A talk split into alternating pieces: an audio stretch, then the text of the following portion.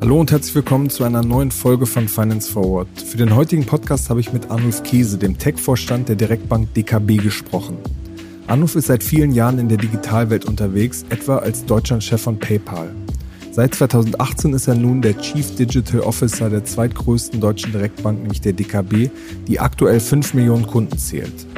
Im Podcast habe ich mit ihm über die Pläne für eine Tech-Bank, die Kritik an der neuen App und seine Sicht auf Kryptowährungen gesprochen. Bevor es jetzt losgeht, gibt es noch einen kurzen Hinweis in eigener Sache. Nämlich wer Arnulf mal live erleben will, kann dies am 18. Mai tun. Dann tritt er nämlich bei uns auf der Finance Forward Bühne auf dem OMR Festival auf, um mit uns über die Zukunft der Bankenwelt zu diskutieren. Mit vor Ort sind beispielsweise auch der Check24-Gründer Henrich Blase, der normalerweise sehr selten nur auftritt, der Bitpanda CEO Erik Demuth und die Chefin des Krypto-Startups Nuri, Christina Walker-Meyer. Also kommt gerne vorbei. Alle Infos findet ihr auf financeforward.com. Jetzt geht's aber erstmal los mit dem Gespräch mit Arnulf. Viel Spaß dabei. Hallo Arnulf, herzlich willkommen bei Finance Forward. Hallo Kasper. Genau, wir sind hier jetzt gerade in dein Büro reingekommen und haben da so ein Laufband äh, gesehen. Da musst du erstmal kurz erzählen, was hat es damit auf sich? Also kein Laufband, sondern ein Gehband, ein Walking Pad. Ähm, ich versuche während Corona mich trotzdem zu bewegen und dafür habe ich ein Laufband unter dem Tisch. Ist toll. Läufst du dann bei Streits und emotionalen Diskussionen so ein bisschen schneller? Nee, ich laufe einfach nur durch. Sieben, acht Stunden und hast auch einen Halbmarathon hin und dann kommst du wie neugeboren nach Hause und fühlst dich auch zwischendurch super. 21 Kilometer läufst du pro Tag? Versuche ich. Okay, okay. Und ähm, geht damit auch äh, lange Texte zu schreiben, E-Mails zu schreiben? Funktioniert das ganz gut? Absolut, absolut. Ein paar meiner Kollegen beschweren sich, wenn ich mit dem Kopf so wackel, dann mache ich auch schon mal aus. Bewegt sich halt leicht, aber das Weitwinkel der Kamera. Okay, aber es fühlt sich nicht stärker an, in so einem Hamsterrad äh, zu laufen, oder? Überhaupt nicht. Also ich glaube ja eher, das ist das Gegenteil. Wir Menschen sind für Bewegungen gebaut.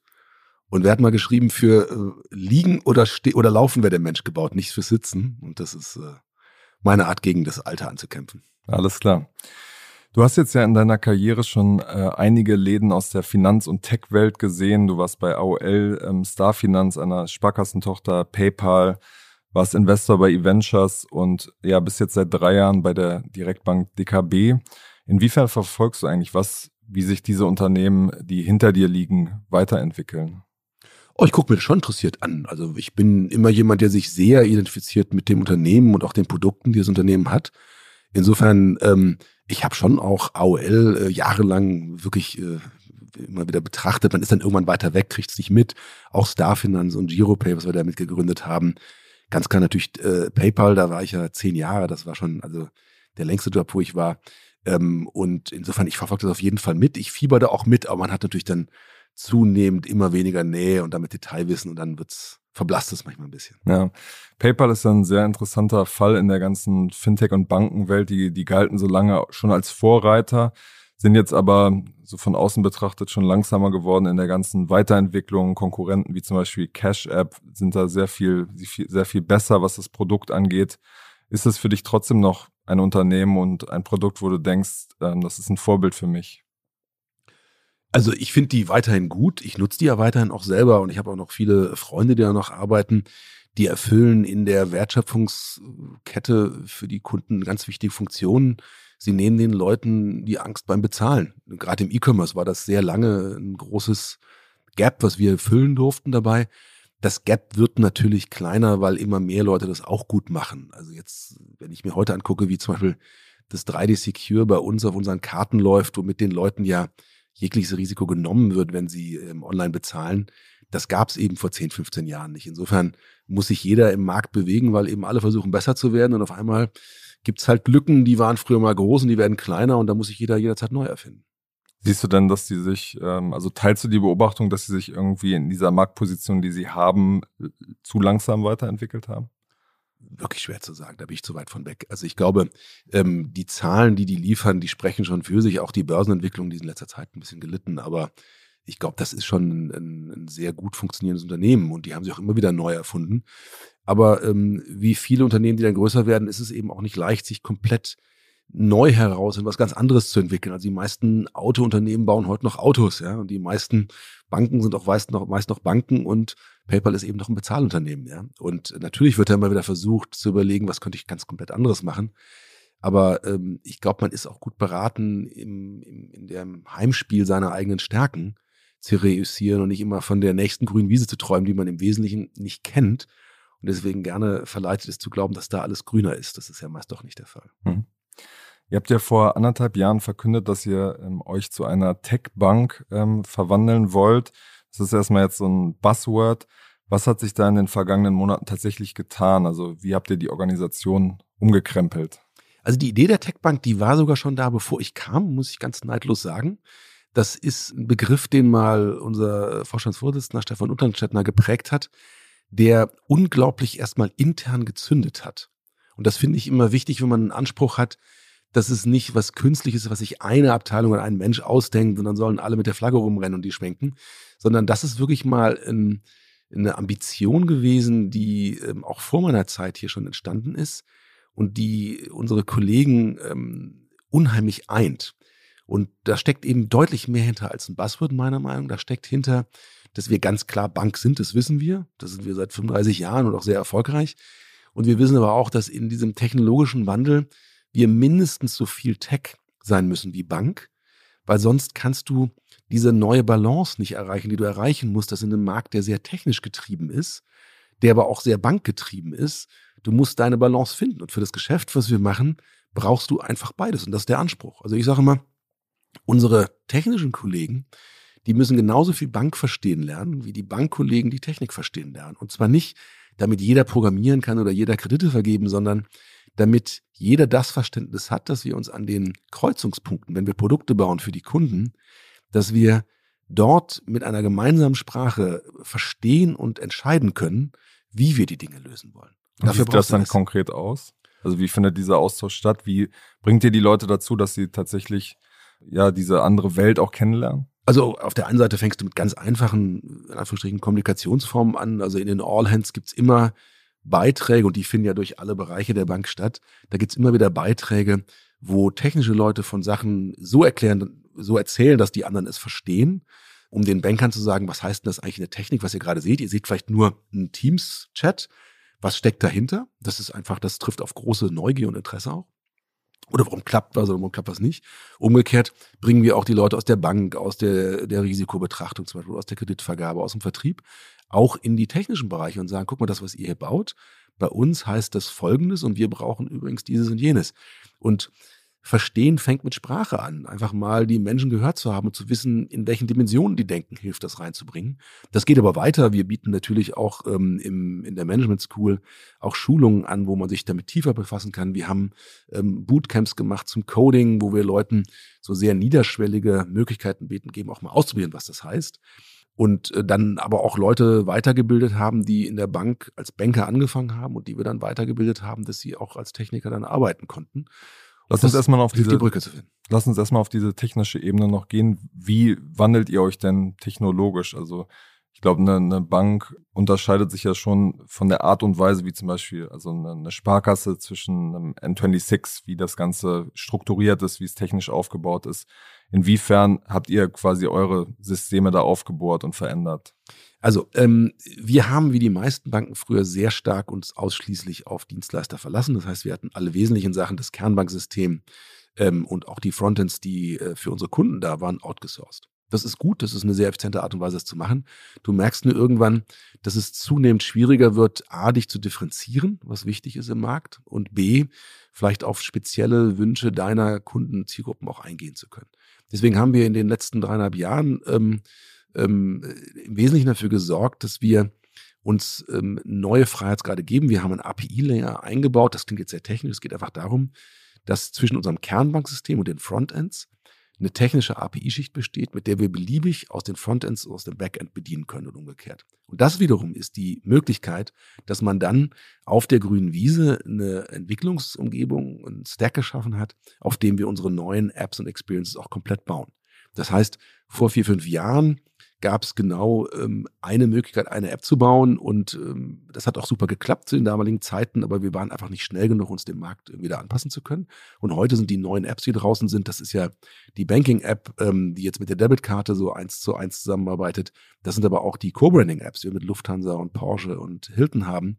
Das sind alle schon neue Apps, die auf dieser grünen Wiese, auf dieser neuen Plattform entstanden sind. und trotzdem mit dem Kernbanksystem sprechen. Warum ähm, das alte, wenn du so willst, Kernbanksystem? Kernbanksysteme sind reine Effizienzmaschinen. Da hilft einfach nur, je größer, je besser, weil die müssen vor allem stabil laufen. Und ähm, da ist ein Kernbanksystem, glaube ich, auch dem anderen sehr ähnlich, was wir so aus dem Markt mitkriegen. Und insofern ist es sehr schwierig, sich über ein Kernbanksystem im Markt zu differenzieren, aber es ist sehr notwendig, sich über die Frontends zu differenzieren. Also setzen wir sehr stark darauf, uns die Bewegungsgrade zu verschaffen, die wir brauchen, um im Frontend genau für den Kunden das bauen zu können, was wir brauchen. Mhm. Es gab ja mal die Hinweise, dass ihr auch ein komplett neues Kernbankensystem einführen wollt. Was ist da der Stand? Äh, nee, habe ich noch nicht gehört. Also, das ist vielleicht aus der Gerüchteseite gewesen. Also nee, natürlich war damals, glaube ich, dass äh, ja, Kunden, Kundinnen und Kunden nachgefragt hat, hatten. Nach dem Kernbanksystem. Genau, ja. Echt? Es gibt interessierte Leute bei euch. okay. Und da hatte jemand aus dem Support gesagt, ja, wir, das langfristig sei das Ziel, sich quasi von dem Kernbankensystem der Finanzinformatik ähm, sich da unabhängig von zu machen. Okay, äh, also diese Unabhängigkeit erreichen wir aber über diese API-Schicht, die wir da haben letztendlich. Also Kernbanksysteme sind wie alle Basissysteme Sachen, die du dir immer wieder strategisch, architektonisch angucken musst, ob du auf der richtigen Spur bist und auch immer gucken musst, gibt es wesentliche Neuerungen im Markt, auf die man reagieren muss. Und das tun wir natürlich auch. Ja, aber wir haben jetzt nicht entschieden, dass wir uns von dem Kernbanksystem trennen wollen. Das ist äh, vor allem auch der Tatsache geschuldet, so ein Kernbanksystemwechsel dauert irgendwas zwischen drei bis fünf Jahren. Du äh, verbrauchst unglaubliche Ressourcen an Geld und Personal, um das machen zu können. Und dann endest du doch nur an der gleichen Stelle, nämlich eine Bank mit einem Kernmarktsystem, wenn du damit fertig bist. Ich glaube, da gab es ja einige Anbieter im Markt, die haben das probiert die letzten Jahre. Ich glaube nicht, dass das als Innovationssprünge von deren Kunden wahrgenommen werden konnten. Ja, deswegen muss man sehr vorsichtig sein. Man darf auch nicht verpassen, dass man ähm, äh, dort einen sehr wichtigen Trend, der einen weiterbringen würde, auch verpassen könnte, ganz ohne Frage. Aber das ist eine sehr große, sehr langfristige Entscheidung. Und ähm, ich glaube, was der Kollege da im Zweifelsfall ähm, gesagt hat, ist, dass wir uns diese Unabhängigkeit, um Frontends schaffen zu können, dass wir das eben machen über diese API-Schicht. Hm. Du hast den Teamumbau und die Transformation gerade schon, schon angesprochen. Du hattest äh, im vergangenen Jahr ungefähr, also ziemlich genau vor einem Jahr gesagt, ihr wollt nochmal 100 Leute auch mit dezidierter Tech-Expertise dazu holen. Wie weit seid ihr da gekommen? Das haben wir locker geschafft. Wir haben die Ziele nochmal nach oben gehoben. Wir haben mittlerweile seit 2018 über 600 Leute ähm, mit Tech-Profilen. Die sind auch nicht nur in den technischen Bereichen. Eine Tech-Bank hat eben überall auch technische Expertise. Ja, ist ja nicht so, dass es eine IT-Abteilung gibt und nur da wird mit dem Schraubenzieher gearbeitet oder mit Software programmiert, sondern das sind in Summe 600 Tech-Profile, die durch die Bank entstanden sind. Das ist schon sehr substanziell und das prägt eben auch diesen Anspruch der Tech-Bank und den müssen wir jetzt natürlich genauso viel Bank beibringen wie den Bankleuten das Verständnis, was die Techniker da machen an der Stelle. Wie schwierig ist es in dem aktuellen Markt, wo ja quasi auch gegen sehr gut finanzierte Startups und Fintechs äh, konkurriert, da gute Leute zu kriegen? Also schwierig ist das immer. Man spricht ja nicht umsonst von diesem War for Talents. Das ist bei manchen Profilen, die übernachgefragt sind, ein bisschen schwieriger. Bei anderen ist es leichter. Also Developer ist sicherlich anspruchsvoll, aber nicht unmöglich. Ähm, in anderen Bereichen ist es manchmal ein bisschen schwieriger. Ähm, ich glaube, äh, was wir aber auch merken, da gibt es schon den einen oder anderen äh, Menschen, der wirklich ein herausragender Techniker ist, der vielleicht auch schon die Hype dieser Startups jetzt mitgemacht hat und auch gemerkt hat, es wird leider nicht jeder zum Millionär, der wie bei Rocket anfängt. Das haben schon viele Menschen vorher festgestellt. Und manche Menschen realisieren dann halt, dass irgendwie eine gewisse Stabilität des Geschäftsmodells, des Teams, der Strategie auch ähm, Vorteile hat. Insofern, wir merken schon, dass die Leute, die zu uns kommen, sich mit uns identifizieren können und wollen. Und wir merken zum Beispiel auch, das hätte ich nicht erwartet, wobei es natürlich total nachvollziehbar ist, dass auch unsere Position als eine sehr nachhaltige Bank da auch einen Unterschied macht. Die Leute heutzutage interessiert, dass wir eher in Kitas und Windräder investieren und eben nicht in äh, Rüstungsfabriken oder Atomenergie dabei. Und das ist nun mal ein ganz großer Bestandteil unserer Geschichte, dass wir da so einen festen, äh, so ein festes Standbein in gerade den erneuerbaren Energien haben. Ich glaube, wir sind der größte Finanzierer von erneuerbaren Energien. 80 Prozent unseres Portfolios, 85 Prozent sind nachhaltig. Ja, und damit sind wir der Industry Leader, was die Nachhaltigkeit angeht. Und das interessiert auch die Kollegen und Mitarbeiter, mich persönlich auch. Also ich würde mich. Aber ist das wirklich ein ausschlaggebender Grund für Leute zu kommen oder nicht? Ja, natürlich, total. Ich meine, guck dich doch mal um. Also mich persönlich. Ja, viele sagen auch. das, aber ob sie dann eine Jobentscheidung nur basierend darauf treffen, war ja, vielleicht mal noch zu bezweifeln. Äh, das ist eine wirklich gute Frage. Im, Im einfachsten Fall fühlen sie sich vielleicht einfach nur wohler mit der Entscheidung, aber vielleicht auch wohler mit als mit den Alternativentscheidungen. Also man tut eben schon auch was Gutes indirekt. Ne? Und ähm, ich glaube, das ist schon wichtig. Natürlich wäre es vermessen zu glauben, dass die Leute immer nur das Allerbeste tun und ansonsten keine irrationale Handlung drin haben. Aber äh, unseren Leuten hier, aber auch denen, die immer schon da sind, also den, den Bankern und den Technikern, ist das echt wichtig. Also wenn die aufstehen würden und sagen, ich habe eine super Business-Idee, wir machen jetzt irgendwas total Komisches, da würden, da wird uns schon Widerstand entgegenschwappen, auch intern. Und das merkst du halt. Hm. Und das merken auch die neuen Kollegen so ein Umbau ähm, tut ja einigen Leuten auch weh, wenn er gerade, wenn er ein bisschen radikaler ist. Und ähm, da hattet ihr ja auch gesagt, ähm, auf dem Weg zu einem Technologieunternehmen braucht es andere Profile, andere Kompetenzen als bisher. Gibt es da Leute, die tatsächlich gehen müssen? Wie wird, wie wird das aussehen und wie federt ihr das vielleicht auch ab? Also der Umbau ist ja jetzt nicht ein Umbau, dass wir Leuten, die jetzt bisher Kreditanträge beantragt haben, jetzt äh, mit der Brechstange äh, Java beibringen. Ja, das, das wäre ein wirklich harter Umbau und dann würden welche aus der Kurve fliegen. Nein, wir sagen ganz klar, wir geben jedem die Möglichkeit und die Gelegenheit, uns auf dem Weg zu begleiten.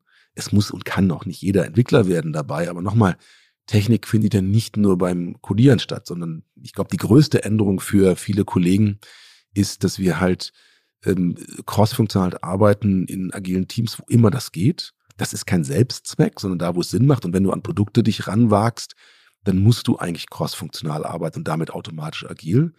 Und das haben wir eben, ich glaube, sehr verträglich gemacht. Wir haben mit wenigen Projekten angefangen und dann sind das einfach immer mehr Projekte geworden. Und irgendwann haben wir auch gemerkt, dass Projekte von selber anfingen, sich agile Strukturen zu geben. Und ähm, ich glaube, in dem Moment, wo es zu einer Wahlmöglichkeit wird die Leute für sich selber entdecken, ist das auch gar nicht mehr so eine Transformation, die einem aufgezwungen wird. Weil ich glaube auch nicht, dass Menschen was gegen Veränderungen haben. Ich glaube, Menschen haben was gegen Veränderungen, wo sie den Eindruck haben, die sind mir aufgezwungen und die sind nicht gut für mich. Wenn sie das für sich selber entdecken können, was da klappt ähm, und das stärken können, dann hilft das, glaube ich, schon dabei. Aber das heißt, für, für jeden gibt es quasi einen, einen Platz in dem neuen in, der neuen Konstruktion. Also ähm, das wäre auch schön. Wir haben in Summe 4.500 Kollegen in der Bank. Also das wäre vermessen zu glauben, dass 4.500 Leute in Projekten arbeiten können. Das ist natürlich nicht für jeden Einzelnen möglich, aber da, wo es sinnvoll möglich ist, ergeben sich die Möglichkeiten. Aber in anderen ist es auch nicht dass so, dass eine Transformation dann irgendwie erzwungen wird, sondern ähm, wenn du im Callcenter arbeitest und wir jetzt da nicht gerade ein neues Produkt entwickeln, dann ist einfach dein Callcenter-Job heute der, den du auch gestern hattest dabei. Also eine Transformation findet ja auch nicht gleichzeitig und überall mit allem statt. Das verträgt sich auch gar nicht. Aber da, wo wir es brauchen, wo wir an Produkte rangehen, da arbeiten wir schon sehr durchgehend ähm, agil, würde ich sagen, und crossfunktional. Mhm. Es war so nach, nach meinem Verständnis, dass sich die, die Mitarbeiterinnen und Mitarbeiter teilweise dann auch für neue Jobs mit neuen Beschreibungen bewerben mussten intern. Richtig? Wie, wie lief das ab? Nein, sie konnten das. Nein, nein, nein. So eine harte Geschichte. Alle müssen sich neu auf ihren bestehenden Job bewerben. Also ist mir nicht bekannt, äh, dass wir das gemacht haben. Halte ich auch ehrlich gesagt in den meisten Fällen nichts von. Ähm, natürlich haben sich Leute aber beworben. Das ist übrigens auch eine Möglichkeit, Techbank zu werden. Ähm, ich versuche schon auch es attraktiv zu machen, dass Leute, die vielleicht keinen technischen Background haben, auch ähm, wir sie begeistern können, in den technischen Bereichen zu arbeiten. Es gibt ja nicht nur Programmierjobs, da ist ja auch sehr viel Management, was da erledigt werden muss. Und auch da hilft es, wenn es über Kreuz wandert. Ich selber habe übrigens auch einen Job angenommen, den die Vertriebsregion im Norden zu übernehmen, weil man sollte seine eigene Medizin immer selber nehmen. Und ähm, ich glaube, auch mir tut es gut, neben der Agenda technischer Themen, die ich habe, auch direkt den Vertrieb verantworten zu müssen an der Stelle. Das Und wie läuft das? Super. Ja. Also es fängt schon mal damit an, dass natürlich erstmal alle froh sind, endlich mal jemanden zu haben, dem sie sagen können, was alles nicht geklappt hat. und dann, aber das ist doch gut. Und dann machst du zwei, drei Meetings dazu und die Leute merken, dass du A zuhörst und sich B auch was bewegt und du dann C aber auch nacharbeitest, was sich da bewegen muss. Und dann entsteht auch mehr Vertrauen, dass da auch äh, gute Menschen an guten Sachen arbeiten und dann bringst du Leute rein, die berichten dürfen, was sie getan haben und es, es entsteht da auch mehr ein Dialog und nicht nur dieses, da klappt schon wieder irgendwas nicht und die sind alle doof. Das ist ja immer leicht, wenn, wenn, wenn der vermeintliche Verursacher unsichtbar ist und insofern sorge ich gerne dafür, dass die vermeintlichen Verursacher sichtbar werden und dann entsteht Dialog und dann lernen wir auch eine ganze Menge auf was für coole Tricks die Kollegen in den Standorten und Regionen kommen, wie sie sich ähm, durch den äh, durch unsere technischen Landschaften durchlavieren und die haben schon echt gute Ideen auch, die wir dann auch gerne aufnehmen. Die machen äh, zum Beispiel super gute Kurzanleitungen, finde ich mal faszinierend, wo du in drei Zeilen weißt, wie es geht, wo manch einer aus den technischen Bereichen vielleicht drei, vier Seiten schreiben würde. Ja. Schaust du denn in die anderen Bereiche auch rein? Also, dass du mal im Kundenservice sitzt, um mitzukriegen, was gibt es eigentlich für ein Feedback zu der App? Mache ich zu wenig, äh, ehrlich gesagt. Äh, gute Erinnerung, muss ich mir mal wieder mehr vornehmen. Also, als, als Chief Digital Officer und als jemand, der die IT-Strategie verantwortet, hast du automatisch über die Projekte, die ja alle crossfunktional sind, mit der ganzen Bank zu tun. Also es fallen mir jetzt wenig Bereiche ein, mit denen ich noch nie einen Berührungspunkt hatte. Ja. Aber der direkte, ich höre den Kunden im Callcenter dazu, das muss ich mal wieder aufleben lassen. Hm. Lass uns jetzt mal direkt, Stichwort Kunde, dazu kommen und ähm, ein bisschen über die, die Oberfläche, die App, euer, euer Großprojekt sprechen. Das gilt ja als eins der, der wichtigsten Projekte innerhalb ähm, der Bank und ja auch ein Beleg dafür, dass dieses Tech-Bank-Konzept äh, funktioniert. Nun ist es ja so, dass sich ähm, der Start erstmal so ein bisschen verzögert hat und ich habe heute Morgen nochmal ein bisschen reingeguckt. Das äh, Kundenfeedback ist zurzeit ähm, ein bisschen durchwachsen, würde ich sagen. Wird zum Beispiel kritisiert, dass es ähm, ja im Moment noch wenige Funktionen gibt und dass man jetzt erstmal mit, mit drei Apps äh, hantieren muss. Also einmal dieser, dieser neuen App, dann der alten App, wo noch einige Funktionen drauf sind und dann noch der Authentifizierung. Ähm, wie kam es zu dieser Situation wie seht ihr da drauf? Also ähm, man kann ja nicht einfach über Nacht eine komplett neue App bauen. Das kann man machen, dann dauert das einfach nur sehr lange und dann launcht man eigentlich nie. Deswegen haben wir ganz klar mit einem MVP-Ansatz auf dieser grünen Wiese, die wir da geschaffen haben, angefangen. Das ist ein MVP-Ansatz, der ganz klar abzielt auf Neukunden mit Debitkarte. Und die meisten der Funktionen, die noch fehlen, haben damit zu tun, dass es eben äh, für diese Zielgruppe speziell ausgerichtet ist. Und ich glaube, die kommen damit auch super klar. Du hast eine fantastische Card Control. Du hast ein äh, Sicherungsverfahren, wo du nicht mehr welche Tanz abtippen musst oder mit zwei Apps rumhampeln, sondern das klappt ähm, mit einer wirklich super guten Basistechnologie innerhalb einer App. Das ist schon wirklich fantastisch, ja. Und insofern ist es für den Neukunden mit Debitkarte das, glaube ich, perfekte Produkt. Und für die Bestandskunden, wo ich ja auch zugehöre, gibt es so ein paar Sachen, die noch fehlen, aber äh, wir arbeiten da völlig agil. Alle 14 Tage gibt es ein neues Release und jedes Mal sind neue Features dabei. Ähm, insofern, ähm, da, da bauen wir jetzt hinterher. Wir bauen ja auch entsprechend die, die Webseite gerade neu. Also das Banking wird halt komplett neu überholt. Und natürlich ist es ein sehr sichtbares Projekt, aber ich würde widersprechen, dass es das Wichtigste in der Bank ist. Wir haben auch im, äh, wenn du so willst, im Backend-Bereich, wo es um die Abbildung der Kreditprozesse geht oder bei den ähm, äh, Robo-Kreditvergabesystemen. Ähm, wir machen schon auch äh, auf breiter Front technologische Erneuerungen. Die sind nicht ganz so sichtbar natürlich wie die App für fünf Millionen Kunden aber für die Bank mindestens genauso wichtig. Weil wir haben eine Geschäftskundenbank mit 80, 90.000 Geschäftskunden. Ähm, das ist ein, sehr granulares Geschäft, was gut ist. Es macht uns sehr stabil. Das ist ein fantastisches Portfolio.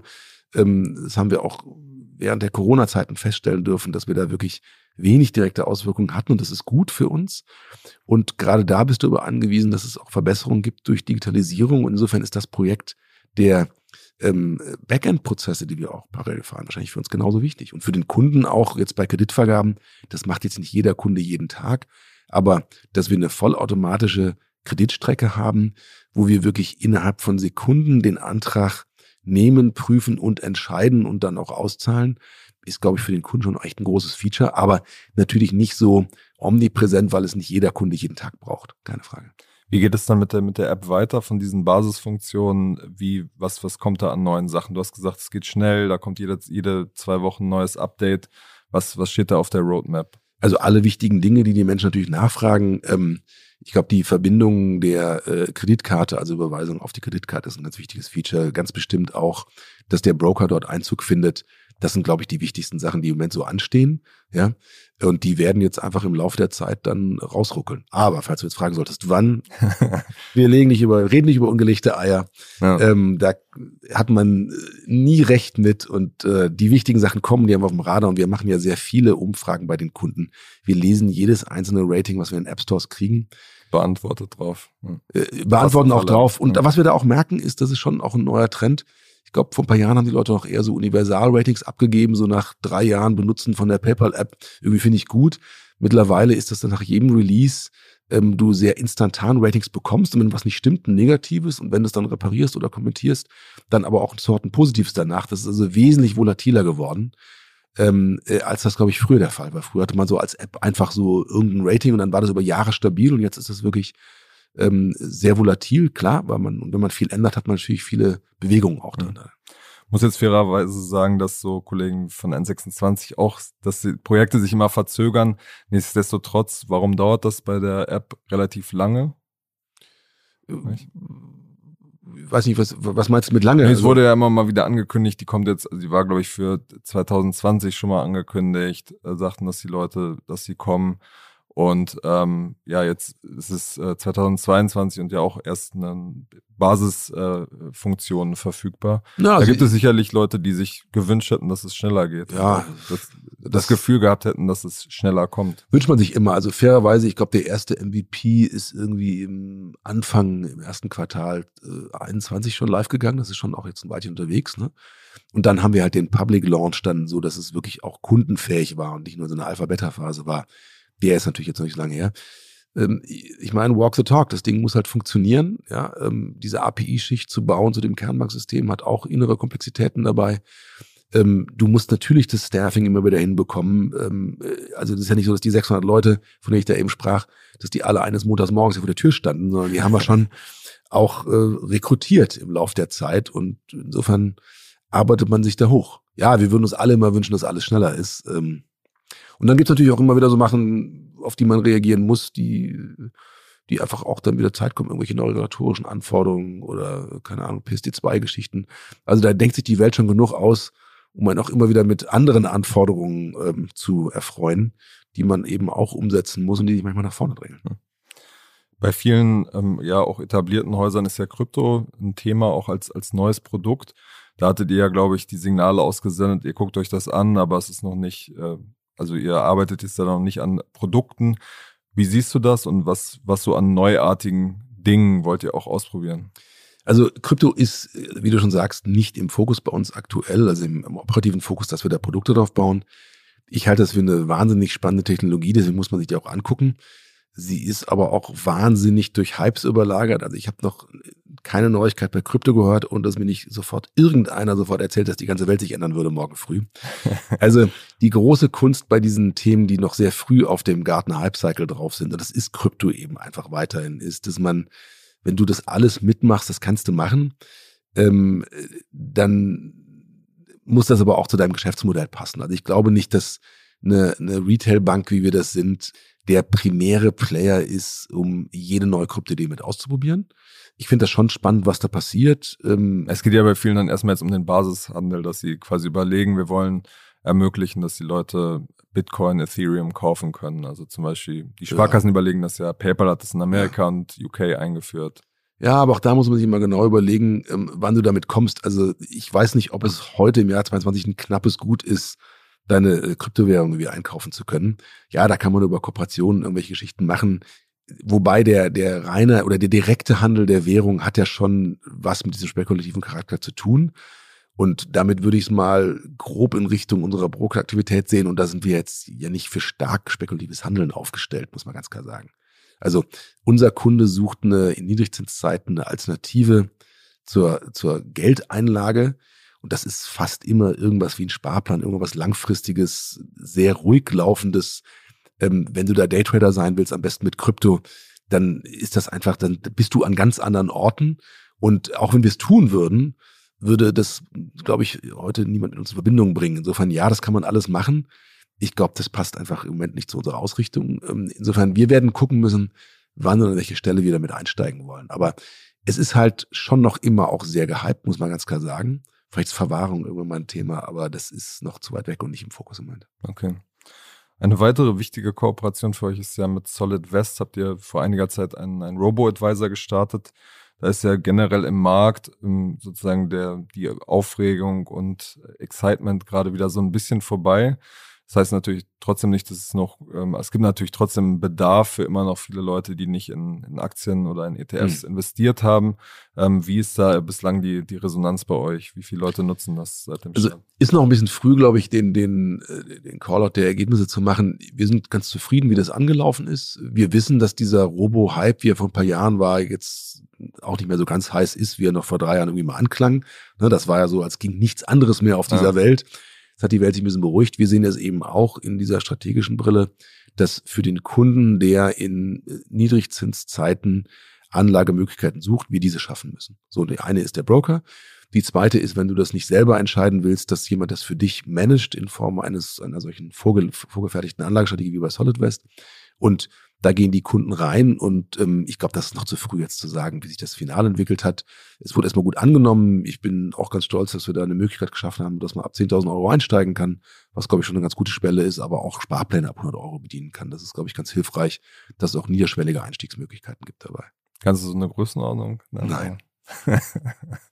okay, okay.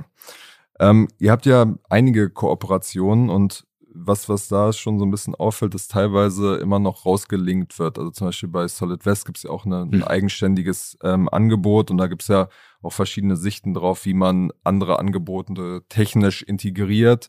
Eigentlich ist ja schon so ein bisschen State of the Art, dass man versucht, es stärker in sein eigenes Produkt reinzuziehen, dass die Leute seamless irgendwie darauf zugreifen können.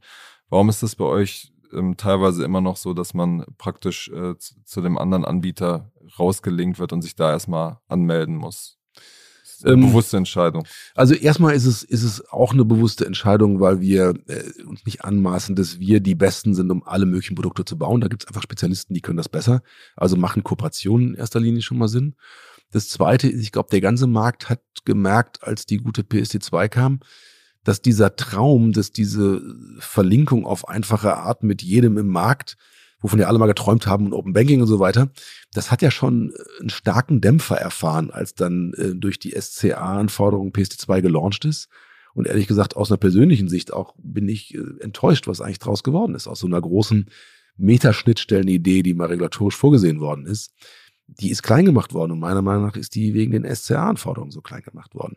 Und das hat schon einen großen Einfluss auf die Kooperationen. Also du kannst eben nicht einfach regulatorische KYC-Anforderungen vererben ähm, über die Möglichkeiten, die in der PSD2 damals geschaffen wurden. Das war aber mal der Traum gewesen. Das wird sicherlich einiges äh, verändern. Wir werden versuchen, das tiefer reinzuholen, da wo wir ähm, sehen, dass es da einen, einen substanziellen Benefit gibt, weil es einfach sehr häufig stattfindet an der Stelle, äh, also der Kunde oft darauf zugreifen muss. Und da wird uns auch unsere ähm, API-Plattform und diese grüne Wiese, die wir gebaut haben als Entwicklungsumgebung, auch helfen, das tun zu können. Ja, aber ich glaube, da sind wir gut beraten, erstmal die App in den Zustand zu bringen, dass deine Fragen von eben von den Kunden beantwortet werden. Es ist alles da, was man braucht. Und ähm, da muss man auch ganz klar priorisieren. Das ist sowieso, glaube ich, die wichtigste Entscheidung heutzutage. Wir sind umgeben von Millionen von Optionen. Gerade die gehypten sind immer so verlockend, dass man am liebsten alles stehen und fallen lassen möchte. Aber den Kunden interessieren, glaube ich, nur die wirklich gut realisierten Ideen und nicht die ganzen nur zur Hälfte fertiggestellten Ansätze. Insofern ist eine gute Priorisierung und auch eine sehr stringente Priorisierung wahnsinnig wichtig, weil man sich sonst sehr leicht defokussieren kann an der mhm. Stelle. Überlegt ihr denn da auch äh, einzelne Sachen äh, zuzukaufen? Der Fintech-Markt war ja in den letzten Monaten eigentlich sehr, sehr aufgeheizt, dass erstmals quasi die großen äh, Player auch kleine, kleinere zugekauft haben äh, und dann auch andere überlegt haben, ja, wollen wir eigentlich verkaufen, wollen wir eigenständig bleiben? Äh, überlegt ihr da auch, was zuzukaufen? Also ich würde prinzipiell immer bereit sein, mich im Markt umzugucken und auch auf, äh, auf Optionen einzugehen. Man muss nur fairerweise sagen, die Hypes, die man so gerade in der Presse mitkriegt, also gerade wenn er von den vielen Unicorns spricht, äh, dahinter stecken natürlich auch Refinanzierungsmodelle, die nicht eigenkapitalbasiert sind, sondern Venture Capital basiert. Und ähm, wir sind eher Eigenkapital finanziert und deswegen ähm, wäre es vermessen und auch nicht im Interesse unserer Shareholder, wenn wir mitbieten würden bei solchen Unicorn-Bietergefechten an der Stelle. Ja. Ähm, ich glaube, es gibt verschiedene Richtungen, aus denen man über anorganisches Wachstum nachdenken kann und muss. Und das, das kann im einfachsten Fall sein, dass du ein Geschäftsportfolio dazu kaufst. Es kann sein, dass du dich in einer strategisch relevanten Option beteiligen willst, wie wir es bei Lohnbox ja gemacht haben, weil es zu einem Kerngeschäft passte. Es kann sein, dass du ähm, über Acquihires nachdenkst, also dass du über eine Akquisition auch in Talente kommen willst dabei. Da gibt es sehr viele Dimensionen. Ähm, wir sind prinzipiell keiner von den Dimensionen verschlossen, aber ich glaube, wir würden so ein ähm, Unicorn-Run und ob es dann das hundertfache Unicorn wird und wir legen auch noch einen Koffer Geld oben drauf, ähm, das können und werden wir nicht machen. Ja. Das ist eigentlich ein ganz gutes Stichwort. Wenn man, wenn du jetzt mal so ein bisschen von oben auf den, den Markt guckst, gibt es ja auf der einen Seite viele traditionelle Häuser, die in Deutschland immer noch sehr stark sind, die, die Sparkassen, die Volksbanken Und dann gibt es auf der anderen Seite die ganz, ganz neuen Angreifer N26, Revolut und Co. Und die als Direktbank mit der ING und ein paar anderen seid so ein bisschen in der Mitte schon digital, mit äh, ohne Filialen, mit Apps. Ähm, wo seht ihr euch da langfristig positioniert? Also ähm, wir sind bestimmt keine Challenger oder Neobank, die mit äh, guter VC-Finanzierung einfach alles experimentell angeht und über Jahre kein Geld verdienen muss. Sondern das eint uns dann schon eher mit so jetzt Playern wie einer ING. Ähm, wir haben eben ein wirklich großes Geschäft, ja, ähm, sowohl Zins- als auch Provisionsgeschäft, weil wir eben auch einen kompletten Geschäftskundenanteil haben, also 80 Prozent der Kredite, die wir vergeben, 85 Prozent können wir aus den Einlagen bedienen, die wir aus der äh, Retail-Seite des Geschäfts haben dabei. Und damit haben wir natürlich auch bestehende Erlösquellen, ja, ähm, die jetzt mal schon im Bereich mehrerer hundert Millionen Euro sind, ja, und ähm, schon an der nächsten Stufe stehen. Ähm, und das ist natürlich eine andere Verantwortung, die du dort trägst. Also viele der Challenger-Banken haben einfach noch keine Kreditbücher, muss man ganz fairerweise sagen. Die kommen manchmal auf ganz spannende alternative Refinanzierungsmodelle so ganz äh, haben sie es, glaube ich, noch nicht geknackt, dass es klappt, was aber nicht heißt, dass sie es nicht schaffen können. Die sind auf jeden Fall sehr innovativ. Die setzen neue Standards, die setzen neue Erwartungen im Markt und da müssen wir dann spätestens irgendwie auch natürlich mitspielen und auch mit neuen Apps reagieren. Ähm, ich glaube, man muss sich immer angucken, was die Wettbewerber machen, angefangen von den klassischen Banken, die jetzt ja durch Corona irgendwie alle auch ein bisschen zur Direktbank geworden sind, weil bei den meisten Banken waren die meisten Filialen die meiste Zeit zu die letzten zwei Jahre. Und insofern rächen sich dann Sachen, die man eben nicht äh, digital abbilden kann. Äh, da muss man trotzdem gucken, was können die besser, vielleicht als wir auch, weil sie sicherlich noch den persönlichen Kontakt der Filiale theoretisch haben können. Man muss sich bei den Neobanken angucken, was können die gut. Ich glaube, da kommen sehr viele technologische Impulse, die man auch mal wieder aufnehmen sollte. Ähm, aber am Ende halte ich nichts davon zu gucken, was der Wettbewerb macht, weil dann rennt man nur hinterher. Ich glaube, man muss wissen, wo der Wettbewerb steht und dann seinen eigenen Kurs suchen. Es gibt dieses schöne Bild aus dem Segeln, dass wenn man jemand hinterher, hinterher segelt, den niemals überholen wird, weil man immer den gleichen Wind hat. Du musst wissen, wo die anderen Segler sind, aber dann musst du deinen eigenen Kurs bestimmen. Aber ich meine, am Ende, ihr konkurriert ja quasi auf beiden Seiten um Kunden, wollt jetzt nochmal stark wachsen bis 2024 äh, auf mhm. 8 Millionen, seid jetzt bei 5. Also wo irgendwie müsst ihr ja trotzdem da auch angreifen, in Anführungsstrichen. Ja, aber die Frage, wie man angreift, also ich weiß nicht, ob wir uns in einem ähm, Kundenwettbewerb mit den N26ern letztendlich befinden. Die haben ja auch sehr viel ins Ausland gelegt, beispielsweise. ING, meine ich, hat ihre Wachstumsziele im Inland kassiert, aus welchen Gründen auch immer.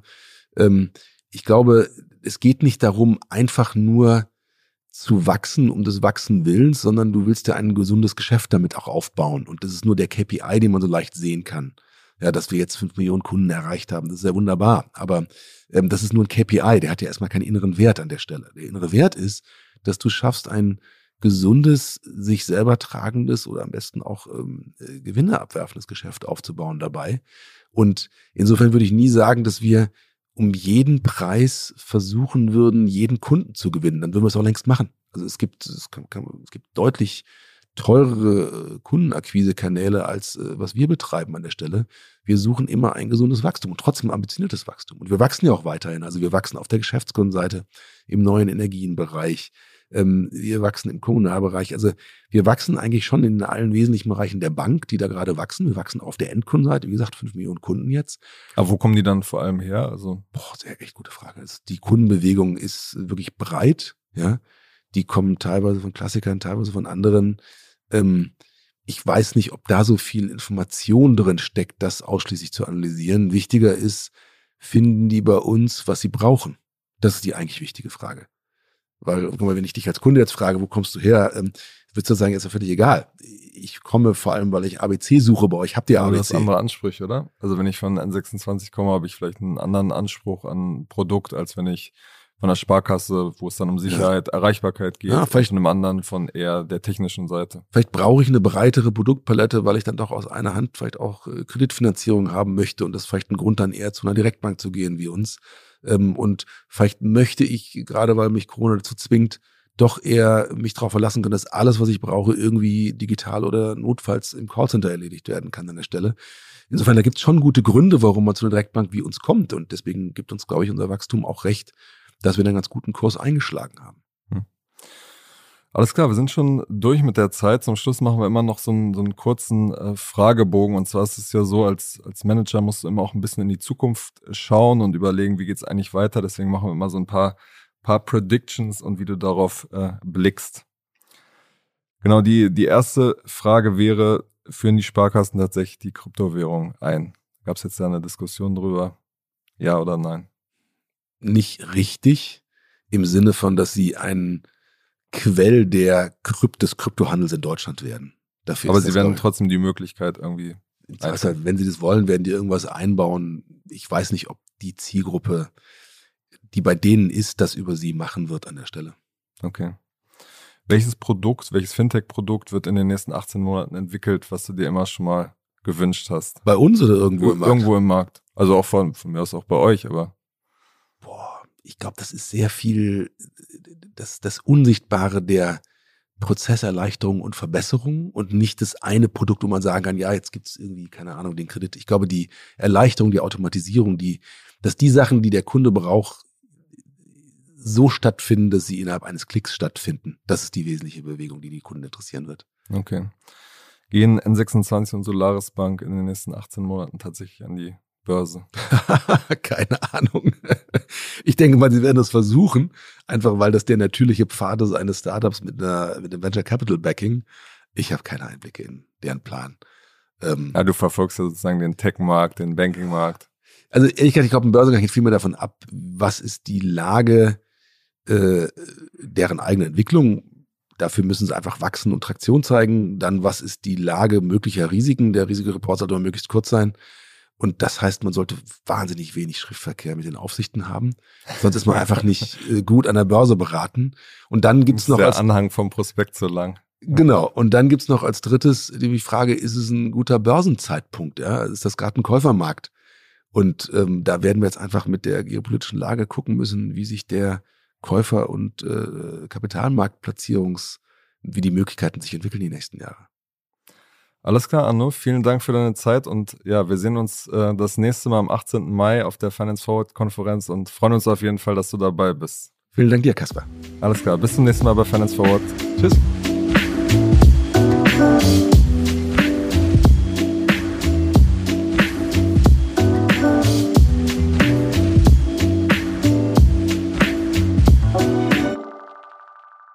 Dieser Podcast wird produziert von Podstars bei OMR.